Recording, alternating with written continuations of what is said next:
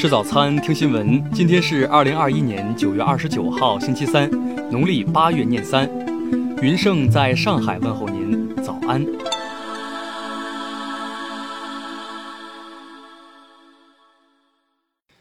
首先来关注头条消息。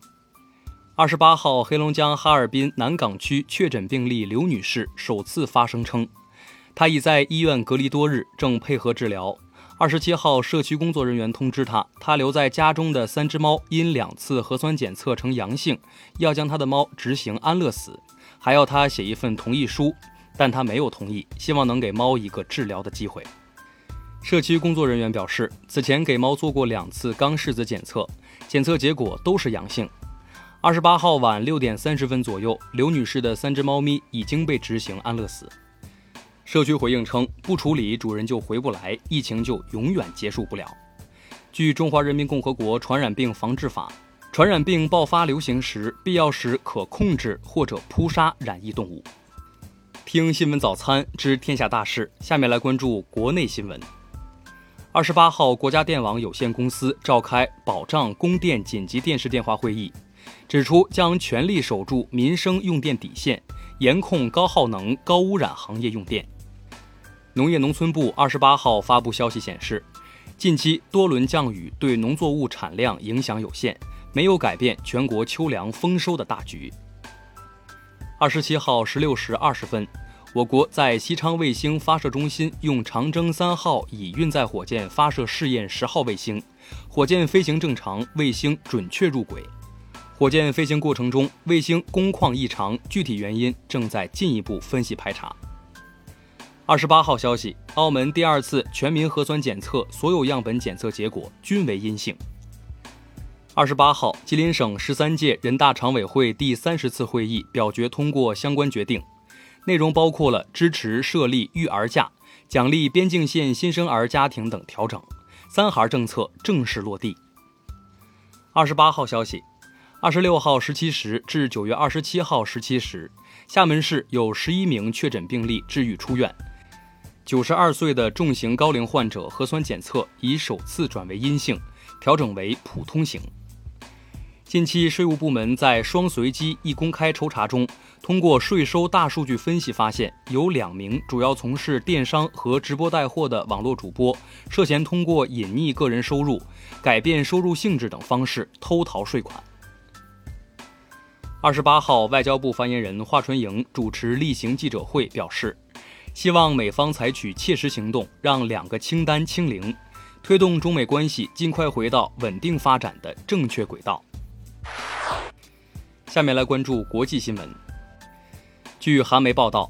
韩国海军和防卫事业厅二十八号下午在蔚山市的现代重工业公司举行了三千吨级潜艇“张宝高杠 ”Batch 杠二三号艇“深彩浩号”的下水仪式。韩国军方二十八号上午表示，朝鲜当天早晨发射了一枚可能是短道导弹的不明发射体，目前韩方正密切监视有关动向。二十八号消息，第七十六届联合国大会期间，巴西外交部部长卡洛斯·弗朗萨和美国国务卿安东尼·布林肯在纽约会面，巴西外长重申不会禁止中国企业参与巴西的五 G 拍卖。二十七号，法国总统马克龙在博览会上被一枚鸡蛋击中。二十八号消息，向马克龙扔鸡蛋的人是一名十九岁学生。这名学生接受了精神评估，被认定为缺乏辨识能力，需要住院治疗，已被送往精神病院。二十八号消息，日本首相菅义伟定于九月三十号结束防疫紧急状态。据日本厚生劳动省公布，截至二十八号，在新冠确诊病例当中，在治重症病例现有一千零六十二例。俄罗斯联邦安全会议副主席梅德韦杰夫二十七号接受采访时表示，选举期间，俄中央选举委员会服务器遭大量网络攻击，其中约百分之五十来自美国。美国国务院发言人内德·普劳斯当地时间二十七号在社交媒体上确认自己确诊了新冠，目前正在隔离。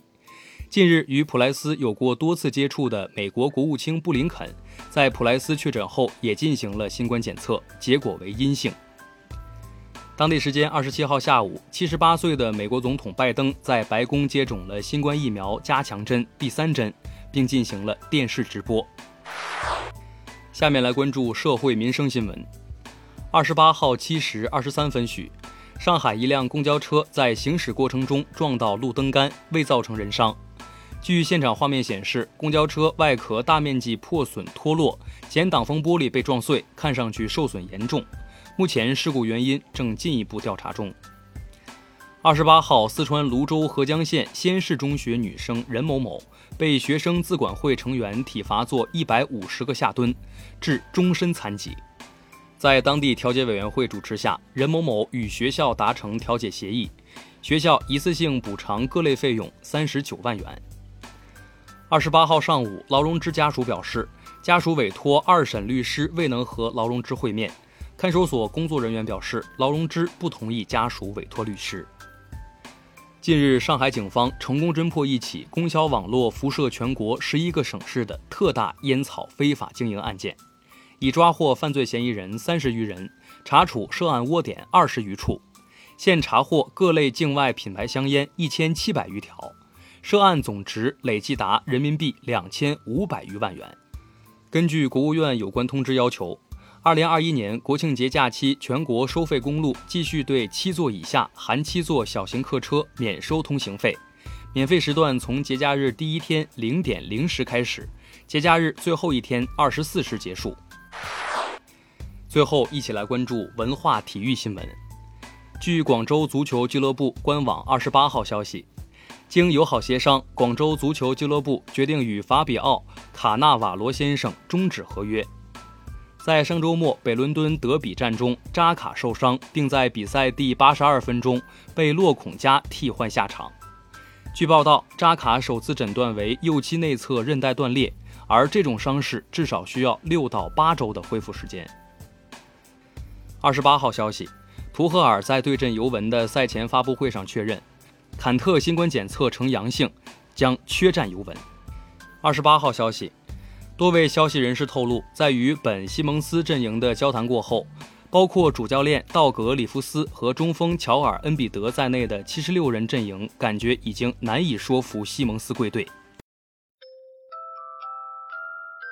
以上就是今天新闻早餐的全部内容，咱们明天不见不散。